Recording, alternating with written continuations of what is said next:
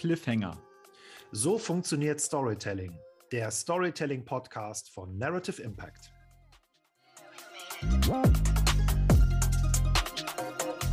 Hallo und herzlich willkommen zur 13. Folge von Cliffhanger, dem Storytelling-Podcast für alle, die einfach besser, professioneller Geschichten erzählen wollen. Für alle, die finden, dass mehr und besseres Storytelling in Beruf und Leben helfen kann, besser zu kommunizieren. Das gilt für Unternehmen, Marken, Medien, Organisationen oder viele mehr. Wir erklären, wie gute Geschichten funktionieren.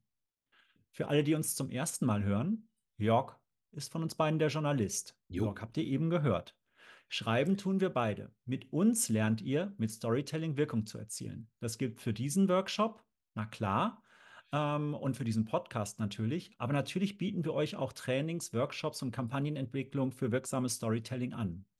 Unsere Marke ist dafür Programm. Genau, und die Marke ist Narrative Impact. Also Narrative und Storytelling mit Wirkung. Richtig, also Storytelling mit Wirkung, das sagt Gunnar Brune, mein sehr, sehr geschätzter Kollege. Gunnar ist genau wie ich, riesen Storytelling-Fan, aber er ist doch ganz anders als ich. Auf jeden Fall hat Jörg die edlere Feder von uns beiden. Ich arbeite eher mit dem groben Strich. Genau, das äh, könnte man vielleicht so sagen. Also du zeichnest quasi die große Landkarte des Storytellings, denn du bist der Stratege von uns beiden, quasi der Mann mit Karte und Kompass. Hm? Ah, vielleicht. Und in dieser Funktion frage ich, Jörg, worum geht es heute? Genau, also heute geht es um Samurai, um Game of Thrones, um den Wolkenatlas und einen wirklich irre guten Krimi. Und all das, also quasi dieses Potpourri von Dingen, wird zusammengehalten von einem super Werkzeug des Storytellings, nämlich dem sogenannten Trommelwirbel, dem multiperspektivischen Erzählen. Na, herzlichen Glückwunsch. Das klingt erstmal nach Deutsch-Leistungskurs und Textanalyse. Ähm, Hardcore ist genau mein Eindruck. War dein äh, Vorschlag? Mal gucken, was das jetzt wird. Jetzt muss ich auch delivern, ne? Genau. Ja, also äh, mir geht es ganz ähnlich. Mir geht es ganz ähnlich. Das ist erstmal so ein Begriff aus der Schulzeit oder aus der Uni-Zeit und deshalb ist es erstmal so ein bisschen klemmig. Ähm, und man könnte sagen, um es ein bisschen einzuordnen, dass also das multiperspektivische Erzählen, das gehört quasi in einen Werkzeugkasten des Storytellings natürlich, aber eigentlich steht da ganz groß drauf Erzähltheorie und dazu gibt es unglaublich viel Literatur und ähm, ich werde auch einige Sachen posten über unser Narrative Impact Facebook-Account, also so eine kleine Leseliste für alle, die da richtig tief, äh, also die ganz tiefen Höhlen der Theorie einsteigen wollen. Und ich erinnere mich auch selber, dass ich in meinem Literaturstudium, ewig ist in äh, Bielefeld und Hamburg, über dieses ganze, äh, dieses ganze Thema arbeiten musste und ich das grauenvoll fand, weil es war super komplex, voller Fachbegriffe und ähm, das ganze Konzept ist halt auch, wie ich fand, in vielen Details wahnsinnig spitzfindig. Na, ja. ich sehe schon, Jörg. Da hast du ein Trauma und jetzt mit dem willst du jetzt unser Publikum so loyal Belästigen. machen. Ja. ja. Was meinst also, du, der wird uns gleich noch zuhören? Oh Gott, ja. E, ehrlich gesagt, ich denke die ganze Zeit, ich hoffe, meine ehemaligen Literaturprofessoren hören nicht zu und finden jeden Fehler. Aber also ich würde sagen, Trauma ist überwunden, weil mir aufgefallen ist, dass ich heute, also lang ist's her, Studium lange vorbei, dass ich Filme, die ich mag, äh, besonders gut finde, weil sie multiperspektivisch erzählt werden. Bei Büchern gilt übrigens das Gleiche. Denn es ist einfach ein starkes Tool und wie es funktioniert, das erkläre ich heute.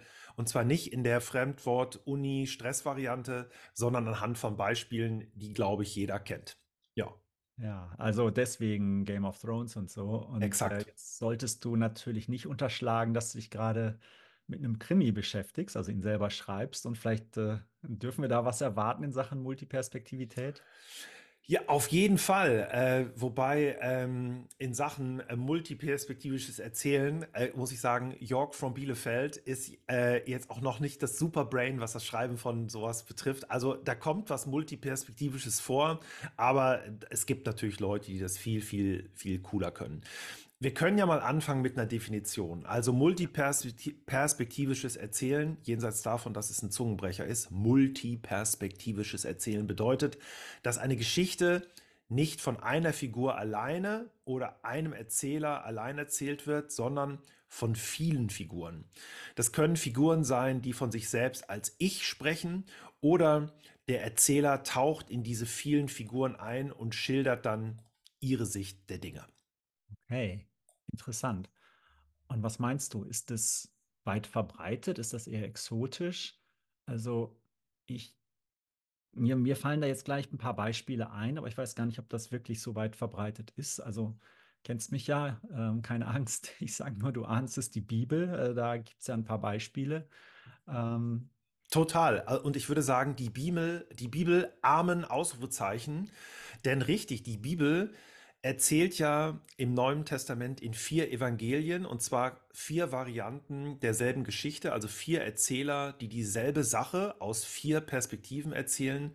Ist natürlich jetzt ein mega Oldschool-Beispiel, aber es ist ein gutes Beispiel, weil nämlich eine bestimmte Maßgabe erfüllt wird und das ist der sogenannte Point of Attention. Ach du Jemini, Fremdwortalarm, erklär ja, uns mal. Das stimmt. Gemeint ist, dass die verschiedenen Erzähler oder Figuren alle von derselben Sache sprechen. Denn man könnte sich ja auch vorstellen, es gibt einen Roman, in dem es immer um verschiedene Figuren geht, die von sich und ihrer Welt erzählen, aber sie reden halt alle von ganz unterschiedlichen Dingen. Das wäre dann zwar immer noch irgendwie multiperspektivisches Erzählen, aber eben ohne Point of Attention, mhm. also ein eher man könnte man sagen, eher ein wahlloses Verfahren, mhm. das aber natürlich trotzdem gut sein kann. Mhm. Also sag mal ein Beispiel für eine Geschichte mit Point of Attention, das richtig cool ist.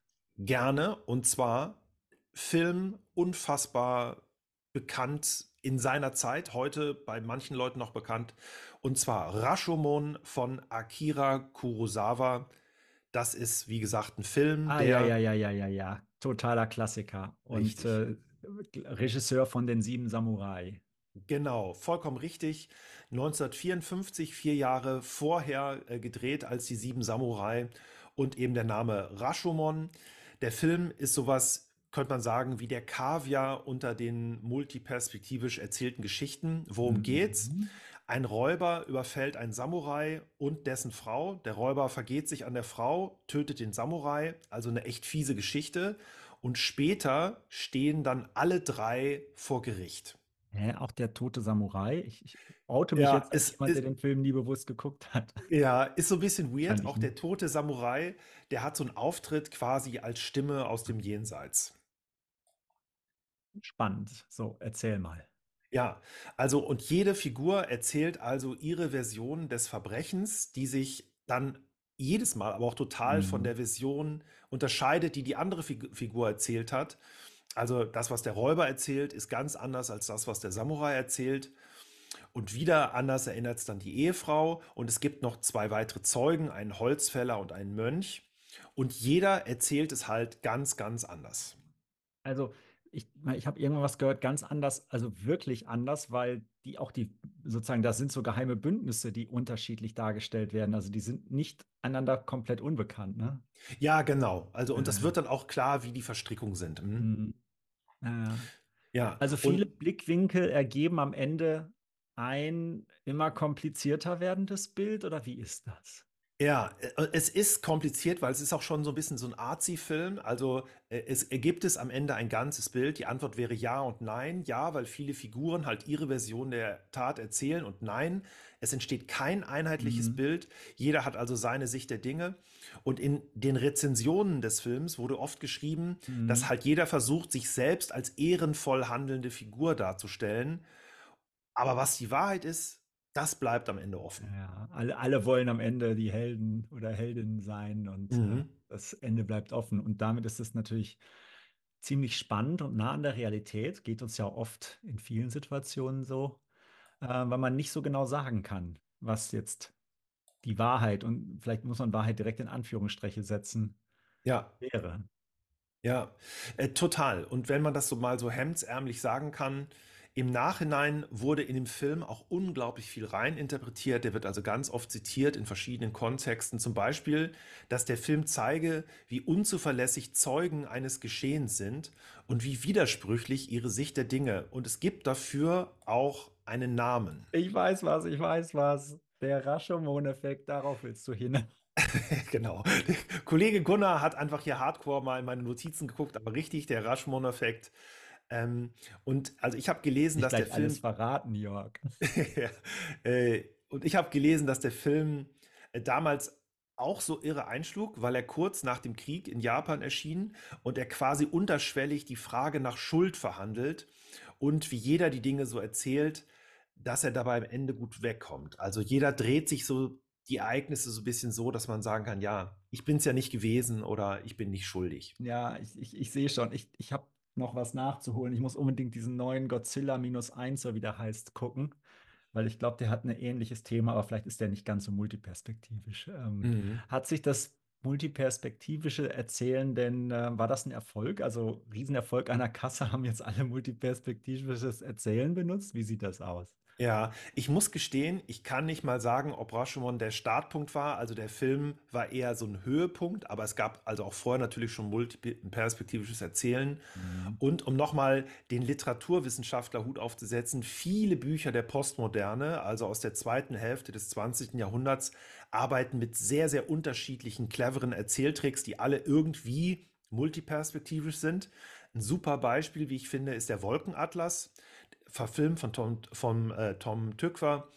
Und der zeigt Figuren auf ganz verschiedenen Zeitebenen, deren Geschichten sich dann aber überkreuzen oder berühren. Und man könnte auch sagen, dass Game of Thrones multiperspektivisch erzählt, weil man zumindest im ersten Buch, äh, also A Song of Ice and Fire, verschiedenen Figuren folgt. Das erste Kapitel heißt deshalb Bran.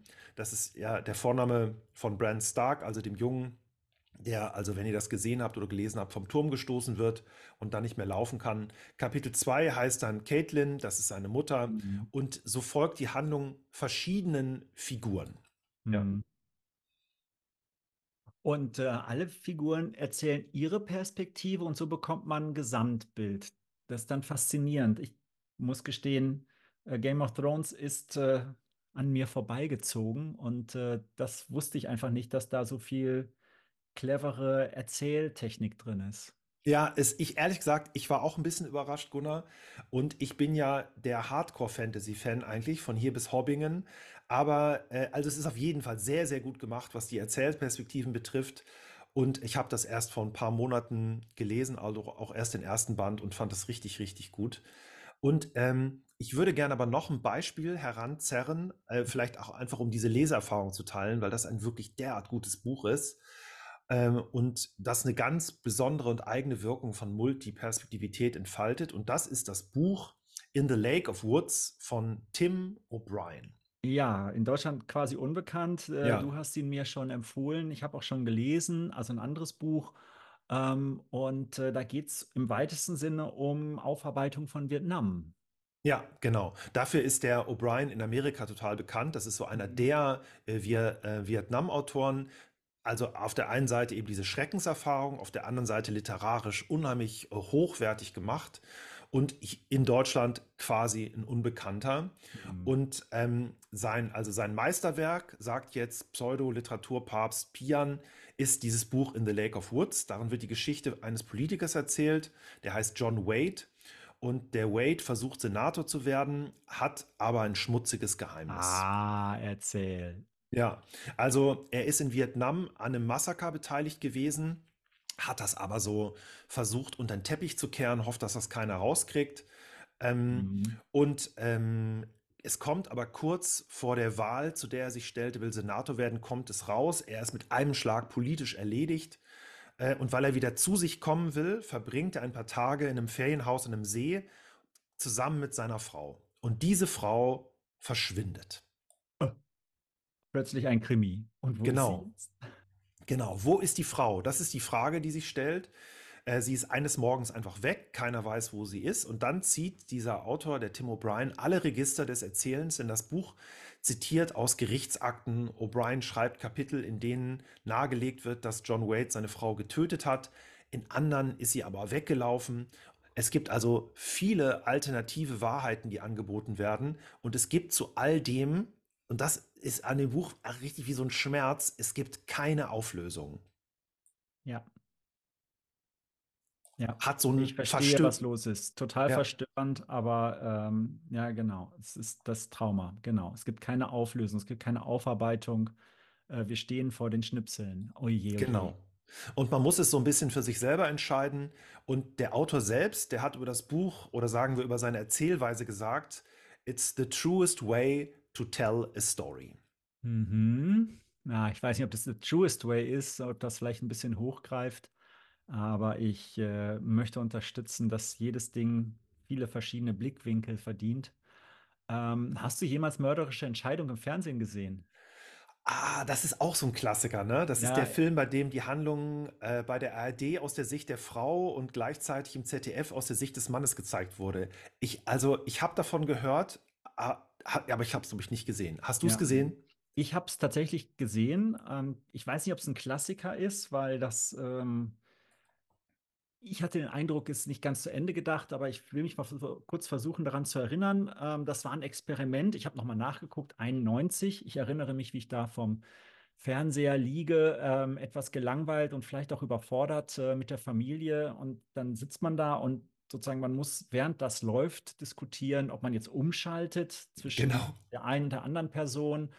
Und natürlich sozusagen ist das eine andere Person, also man, wenn man dann umschaltet, ist man natürlich manchmal in der gleichen Szene und ich glaube manchmal in einer anderen, weil das natürlich, das muss ja trotzdem irgendwie erzählt werden, wenn man eine andere Perspektive hat, hat man auch andere Orte. Und äh, dadurch kriegt man natürlich irgendwie auch nur die Hälfte der Geschichte mit. Also die Geschichte ist hier nicht ganz, sozusagen, sie wird ganz erzählt, weil wir diese beiden Perspektiven haben, aber ich kann sie als Rezipient natürlich nur zur Hälfte bekommen weil ich ja einfach nur einem der beiden Stränge jeweils folgen kann. Ich kann mich entscheiden, wann ich hin und her gehe und je mhm. mehr ich hin und her gehe, desto mehr kriege ich die Multiperspektivität mit und desto weniger kann ich eigentlich dem folgen, weil es kompliziert wird, kompliziert, kompliziert. Also wie gesagt, mich hat das damals überfordert. Ähm, ich habe es, glaube ich, irgendwann noch mal, wurde es wiederholt, habe ich noch mal reingeklickt und war noch mehr draußen. Vielleicht auch, weil die dass es schon eine ältere Geschichte ist, ne? Ja. Und ähm, vielleicht dann, ich, also ich fand es spannend, aber ähm, irgendwie, ich war, bin da nicht dabei geblieben. Ich weiß auch gar nicht, ob ich das jemals wirklich komplett durchgeguckt habe. Ja. Ähm, also ich würde mir heute ja. solche Experimente viel mehr wünschen. Ich, also jetzt einfach meine privaten Le ja, äh, Lese- und Guckgewohnheiten, ich liebe das. Und es gibt ja durch Streaming und äh, weit entwickelte Videospieltechnologien viel mehr Möglichkeiten, ja. äh, die Erzähltechnik weiterzuentwickeln. Zum Beispiel auf, auf, auf Netflix äh, Black Mirror, die machen oft Sachen, die sind so ganz abgefahren. Äh, was bleibt, ist natürlich die Spannung, die Suche nach der wahren Geschichte. Und das ist halt, finde ich, ein unheimlich starker Treiber bei diesen. Wer hätte das gedacht? Die rote Linie in diesem Podcast bei der Multiperspektive ist die Wahrheit. Ne? Also, ja. da muss man gleich fragen. Ist nicht jedes Gerichtsverfahren eine Art multiperspektivisches Erzählen? Das könnte man sicher so sehen. Und ist nicht jeder Journalist auf der Suche nach der Wahrheit, der Quellen befragt und eben daraus ein, ein Gesamtbild gestaltet? Ist das nicht auch so eine Art multiperspektivisches Erzählen? Also es gibt ja Journalisten, die sehr bewusst auch mit den sozusagen verschiedene Quellen nebeneinander stellen. Ja, also es ist auf jeden Fall eine Maßgabe des Journalismus. Also, äh, also allein weil ausgewogene Berichterstattung ja eine Maßgabe ist. Also, und es ist ein wichtiges Reportageinstrument, dass wenn man also Figuren auftreten lässt, um eine Geschichte zu illustrieren und zu erzählen, dass es auch eine Gegenfigur gibt und eben auch die andere Sicht der Dinge. Das ist auf jeden Fall was, was Geschichten sehr, sehr viel besser macht. Ja. Und äh, dazu kommen wir auch noch. Mhm. Ja, ich muss, äh, ich habe da ein, eins meiner kleinen kein großes Buch, Lieblingsbücher ist der kurze Sommer der Anarchie von Hans Markus Enzensberger. Und da ist eben ganz viel davon, auch von dieser Reportageperspektive drin. Aha, echt? Das habe ich überhaupt nicht auf dem Schirm. Worum also geht es da, Gunnar? Ja, jetzt wird es äh, eine Biografie eines spanischen Anarchistenführers. Das ist mhm. natürlich heute im Augenblick nicht so ganz oder seit einigen Jahrzehnten nicht ganz so konsensfähig, aber es ist eine total spannende Biografie. Und der stirbt am 20. November 1936 durch eine Schusswunde in Madrid. Also Madrid mhm. ist damals äh, Kriegsgebiet. Ähm, und äh, Enzensberger macht eine Collage aus Erzählungen von Begleitern und Zeitgenossen. Da ist nicht ganz klar immer, wie genau diese Zeugenaussagen sozusagen, wie authentisch die sind, ob er die eine feste Quellenangabe hat. Ähm, und permanent musste ich beim Lesen den teilweise widersprüchlichen Schilderungen folgen und man muss sich dann eine eigene Meinung, insbesondere eben über den Tod bilden. Ähm, und äh, eins der Kapitel über diesen Tod, äh, das sagt eigentlich schon alles, die sieben Tode Durutis, denn da geht dann final alles durcheinander. Genial. Also das heißt, es bleibt unklar, wer geschossen hat. Äh, total spannend, weil ähm, es kommen, also wir hatten das ja schon, ne, ungefähr alle in Frage. Also der böse ähm, Sniper oder Scharfschütze auch von der anderen Seite, von den Feinden, ähm, mhm. die eigenen Leute bis hin zu, dass der sich sozusagen aus Beklopptheit selbst erschossen hat. Ne? Also, weil also ein Unfall mit einer wahnsinnigen Waffe, die ganz schnell losgeht. Und äh, es gibt eine wahrscheinliche Variante. Okay, und die wäre? Nee, kein Spoiler an dieser Stelle. Ähm, und es ist auch nur eine Meinung und es ist nur ein Gefühl. Und vielleicht, wenn ich es jetzt dann nochmal in die Hand nehme, ähm, habe ich schon wieder eine andere Meinung. Also nicht zu viel verraten. Und äh, sorry, meine Schuld bisschen weniger Revolutionsromantik, wollen wir nicht zurück zum kapitalistischen Geschäft. Das machen wir gleich. Aber äh, äh reine Neugier, weil das Buch ist ja schon älter, aber es, das funzt immer noch, Gunnar. Es lohnt immer noch, das zu lesen, würdest du sagen? Ich würde liebst... sagen, es lohnt sich zu lesen. Ähm, aber ich, manchmal bin ich auch ein bisschen Revolutionsromantiker, ohne, ohne, selber den Weg zu gehen. Und äh, ich, ich heb's hier, Jörg sieht es gerade hier in meiner Hand. Ja, ich sehe es. Mhm. Ähm, es ist total, es ist total spannend.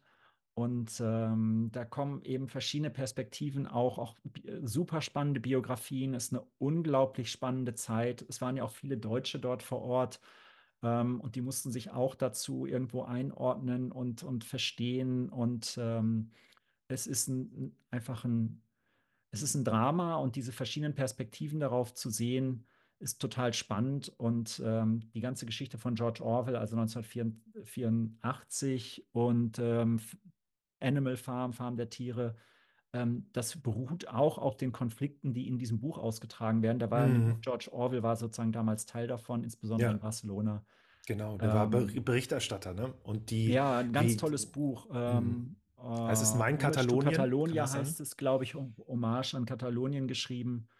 Mhm. Ähm, schockiert cool. und ähm, spannend zugleich. Und äh, da hat man aus einer Perspektive, wie er, wie er merkt, wie sie so verschiedene Fraktionen miteinander ringen und um, auch um die Wahrheit ringen. Ähm, aber ja, gut, großartig. lass uns, wie gesagt, mal zurückkommen zu äh, unserem kapitalistischen In die kapitalistische Jobs. Logik von 2024. Das machen wir jetzt, weil man könnte jetzt zu all dem, was wir bisher gesagt haben, sagen, okay, das findet in der Welt von Literatur und Film statt und äh, äh, avantgardistischen Streaming-Serien und japanischem Kino aus den 50er Jahren. Hat all das Relevanz, wenn man heute 2024 Kundenkommunikation macht oder Unternehmenskommunikation? Und unsere Antwort wäre ja. Und jetzt erzählen wir ein Beispiel aus der Welt der Firmenkommunikation. Genau, und wir gehen in ein Land, das jetzt demnächst wählt. Ähm, ich, war, ich, ich weiß ja, ich habe ja schon geguckt. Du hast wieder in die Notizen geguckt, ja. Habe genau. ja gespickt. in Bangladesch wurde jetzt schon gewählt, wird jetzt bald gewählt, ne? Keine ähm, Ahnung. Auf jeden Fall Bangladesch. Auf jeden Fall in der Presse. Bangladesch äh, kein einfach, also auch ein Land, das man wahrscheinlich aus verschiedenen Perspektiven erzählen kann und deswegen Go York. Total. Also Bangladesch und also für das Nachhaltigkeitsmagazin der Otto Group haben wir die Ereignisse von Rana Plaza nacherzählt, also der Einsturz mhm. der Textilfabrik am 24. April 2013. Richtig. Und weil das Unglück für viele Menschen sehr, sehr unterschiedliche Folgen hatte, sehr unterschiedlich interpretiert mhm. wurde und auch zu sehr unterschiedlichen Reaktionen führte. Mhm. Deshalb haben wir die Story aus der Sicht verschiedener Figuren schildern lassen, also eines Hamburger Textileinkäufers, einer Gewerkschafterin aus Bangladesch also, und eines Bangladeschi, der die Sicherheitsstandards kontrolliert. Also viele Blickwinkel auf dieselbe Geschichte. Ah, ich fand super. Aber wie, wie ging es dir damit? Ähm, also ich war damit weitestgehend zufrieden, ah. ähm, weil dieses Verfahren schon gut ist, aber mhm. ähm, man also mir wurde da sehr, sehr bewusst, dass durch, man durch die Auswahl von Protagonisten unheimlich stark die Frage nach der Wahrheit steuert. Mhm. Äh, und ähm, ich würde im Nachhinein zum Beispiel mehr Arbeiterinnen und Arbeiter zu Wort kommen lassen. Äh, und ähm, es hatte einen mhm. interessanten, für mich selber als Journalist, interessanten Effekt. Und wenn man erstmal anfängt, die Komplexität einer Geschichte zu erkennen, dann will man immer mehr und dann wird das irgendwann, ist jetzt ganz trivial, ein Platz mhm. und auch eine Geldfrage. Ähm, und die Geschichte hatte schon mehr als zehn Seiten im Heft, glaube ich. Aber man hätte sie von meiner Seite aus sehr gerne noch viel, viel, viel größer machen können, weil halt äh, noch mehr Figuren noch mehr hätten beitragen können. Aber gut, es ist also, es ist immer eine Annäherung an ein Ideal, das aber nie komplett erreicht werden kann. So ist das mit der Annäherung an die Wahrheit, meiner Ansicht nach. Ja, Wahnsinn. Aber auf jeden Fall eine Geschichte, die ja ähm, wirklich was losgetreten hat. Also wir mhm. würden, glaube ich, ich glaube, wir würden heute das Lieferketten-Sorgfaltspflichtengesetz und ich möchte nochmal ganz besonders die Sorgfaltspflichten da betonen. Wir würden das, glaube ich, nicht so diskutieren, wenn es diese schreckliche Katastrophe so nicht gegeben hätte. Mhm. Und mit, ähm, ich habe ja damals nicht mitgeschrieben, aber mit dem, was du da mit den Kollegen geschrieben hast und den Kolleginnen, ähm, da lustigerweise jetzt gerade gab es in der Süddeutschen Zeitung gefühlt eine Fortsetzung. Da gibt es nämlich einen langen Artikel im Zusammenhang mit den äh, anstehenden Wahlen in Bangladesch. Ähm, die Erben von Rana Plaza und das ist interessanterweise ähnlich aufgebaut, also auch mit vielen Zeugenaussagen, fängt auch mhm. mit ähm, einem minderjährigen ähm, Textilarbeiter äh, an, nicht minderjährig, aber 14, minderjährig, ja. Mhm. Ähm, und wir sehen verschiedene Perspektiven auf die Textilindustrie, also nicht nur die erschreckenden Beispiele, sondern auch ähm, ermutigende Beispiele und ganz, ganz viel dazwischen. Und das ist äh, großes Lob an die Journalisten oder den Journalisten oder die Journalistin, weiß ich jetzt gar nicht, die da gearbeitet haben. Ähm, ich finde diese Spannung da ganz toll. Ich bekomme ein Gefühl für die Widersprüche und die Komplexität und habe das Gefühl, ich bin der Realität, ohne sie erfassen zu können, weil ich bin viel zu weit weg, viel, viel näher als in anderen Berichtsformen. Mhm. Und ähm, jetzt müssen wir uns natürlich fragen, das ist für Journalistinnen, die eine äh, sozusagen eine Reportage machen, die uns in eine fremde Welt entführen und sie uns sozusagen nahe bringen und weniger fremd machen und vielleicht greifbar machen wollen, ähm, ein tolles Mittel. Aber in der professionellen Kommunikation, ne, Kapitalismus, Kapitalismus oder Organisation oder Diskurse, politische Diskurse in der Zivilgesellschaft, da ist eine Uneindeutigkeit in einer Aussage ja oft nicht professionell denn, mhm. und auch nicht effektiv und schon gar nicht effizient, weil das Publikum viel nachdenken muss und gar nicht so schnell antworten kann. Das versteht dich, mich, uns vielleicht gar nicht. Was sagst du, wofür und wann können wir multiperspektivisches Erzählen denn gut einsetzen? Hast du sowas wie die Top 3 Gründe für multiperspektivisches Erzählen? Ähm, ist eine super Frage, äh, Gunnar, und ich würde dir mhm. zustimmen, gerade auch in, Dis äh, in so Kommunikation, die sehr schnell ähm, gehen muss, ist ja jede Antwort, die sagt sowohl als auch, dann vielleicht ja. schon zu lang. Ja. Aber wenn man die Zeit hat, würde ich sagen, es gibt mindestens drei sehr gute Effekte. Also okay. jetzt, jetzt kommen deine Top 3. Top 1 wäre. Ja, die ich haben will, deine Top 3. ja, also die, genau. Also das was ich, ich sagen ja würde. einfach haben. Ja, also die Top drei Gründe für multiperspektivisches Erzählen. Das erste wäre Authentizität, verschiedene, oft persönliche Stimmen, Zeugen, Testimonials. Dadurch, dass es mehr wird, erhöht es die Glaubwürdigkeit. Das ja. wäre, finde ich, der erste Punkt. Das zweite ist Spannung, denn Stimmt. letztlich sich widersprechende Aussagen, damit erzeuge ich natürlich Spannung, weil unklar ist, wie es weitergeht. Äh, und äh, diese Spannung kann sich ja oder dieses Rätsel kann sich Schritt für Schritt auflösen. Äh, also das ist wie bei so einem Drehbuchschreiber, der eben eine Geschichte schreibt äh, und der Zuschauende des Films sich die ganze Zeit fragte, who done it, wer, wer, wer ist ja, der Täter gewesen. Ne? Das ist das Zweite. Und das Dritte ist, könnte man sagen, der dritte Großpunkt, Argumentation denn wir können mit multiperspektivischem Erzählen argumentieren, indem wir auch wieder Schritt für Schritt einzelne Perspektiven oder Argumentationen aussortieren mhm. und so das Publikum äh, vielleicht auf unser Narrativ einschwören. Mhm, mh. Das würde ich sagen, sind die Top drei Gründe für multiperspektivisches Erzählen. Authentizität, Spannung und Argumentation. Und wenn ich Authentizität sage, ist das Klammer auf, es hat auch mit Glaubwürdigkeit zu tun. Mhm. Und das ist natürlich super. Ja, aber Attention, ich würde wirklich sagen, das ist echt nur was für Leute, die sich Zeit nehmen, ergo auch bereit sind, ein bisschen Geld in die Hand zu nehmen, weil es ist natürlich ein bisschen komplexer und letztlich was für Fachleute. Das kann man nicht, oder Fachfrauen, Fachmänner, dass man es nicht zu, das, das ist was, das braucht Planung und einen, einen sehr wachen Kopf. Ihr seht schon, der Jörg macht das gewitzt. Ich wollte gerade dagegen reden und er geht gleich in die andere Perspektive und nimmt mir den Wind aus den Segeln. Also jetzt dann bitte schön weitermachen, Jörg. Äh, weil du, du wolltest darauf eingehen, dass es auch alles ein bisschen Nachteile hat, ne? Weil es kann auch verwirrend werden oder. Sehe, du bist ein strategischer oder? Erzähler. ja. Und du hast bei mir aber, gespickt. Ja, also ähm, egal wie man es dreht, aber die Sache mit der Authentizität ist natürlich eine tolle Sache, gerade in so einer, äh, in so einer Welt, wo es auch um Fake News geht oder um viel mhm. behauptet wird. Da ist natürlich ein journalistisches oder ein erzählerisches Verfahren, das darauf hinläuft, dass eine Sache glaubwürdig wird, dass sie stimmt. Ähm, das ist natürlich dann ein tolles und sehr, sehr wertvolles Tool. Und ich glaube, dass es super wäre, dieses Tool viel öfter zu nutzen. Mhm. Das ist so das, was ich finde. Toll, super. Ähm, ein ganz gutes Fazit. Ähm, ich versuche mal zusammenzufassen, was von uns heute so geblieben ist ähm, und äh, was wir heute gelernt haben. Schieß also los, Gunnar. Im Kern geht es um das Erzählen einer Geschichte beim multiperspektivischen Erzählen aus vielen Blickwinkeln. Sie ergeben aus den verschiedenen Blickwinkeln ein Gesamtbild. Eine, Gesicht, eine Geschichte wird damit spannend, vielleicht sogar dreidimensional kann aber auch im Falle von, ne, Rashomon hatten wir schon gehört, ein Potpourri von Sichtweisen sein, der sich am Ende nicht aufklärt, der das Publikum vielleicht auch in einer produktiven Spannung zurücklässt.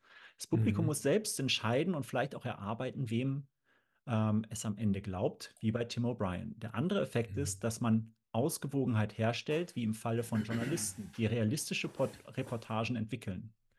Und Journalistinnen natürlich. Und was bei mir auch hängen geblieben ist, so eine Art Misstrauen gegenüber der einfachen Wahrheit. Und last but not least natürlich deine Top drei Gründe: Authentizität, Spannung und Argumentation, die eine Botschaft und ihre Vermittlung stärker machen, wenn ich multiperspektivisch erzähle. Äh, Knaller Zusammenfassung. Ist genau so.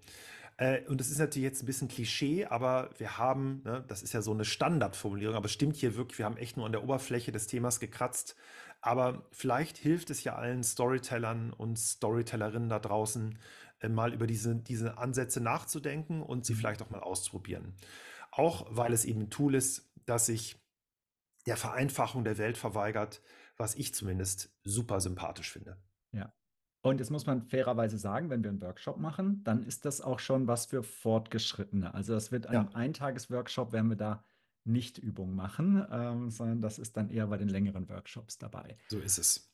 Also, das heißt, wir sind so ein bisschen am Ende angelangt, womit sich die Frage stellt, wie geht es weiter? Was machen wir beim nächsten Mal? Da reden wir über was denn? Über Träume. Träume? Ja, Träume. Träume sind ein super spannendes Erzählinstrument. Okay. Ähm, verstehe. Also in dem Moment, wo du sagst, ähm, passiert schon was bei mir. Das wird also, ich bin überzeugt, das wird spannend, freue mich schon. Und ähm, ja. Perfekt. Dann gucken wir mal, was die Träume das nächste Mal so bringen.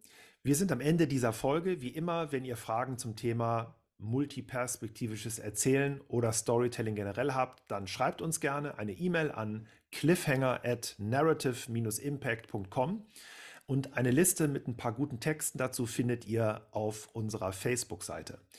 Und wer sich mehr für Storytelling interessiert, sollte unser, an einem unserer Trainings oder Workshops teilnehmen.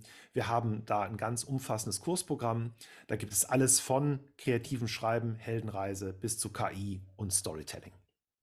Und nicht zuletzt entwickeln wir Storytelling-Kampagnen mit Narrative Impact. Also wenn ihr mit euren Unternehmen, eurer Organisation oder mit dem, was ihr aufbauen wollt, Storytelling nutzen wollt, dann heißt es, wir müssen reden. Auch dazu gibt es von uns Angebote. Einfach mal bei narrative-impact.com schauen oder eben uns persönlich einfach eine Message schreiben, anrufen Super. oder eine E-Mail. Ich sage für meinen Teil Tschüss und freue mich auf die Träume beim nächsten Mal. Super. Bis bald. Ciao.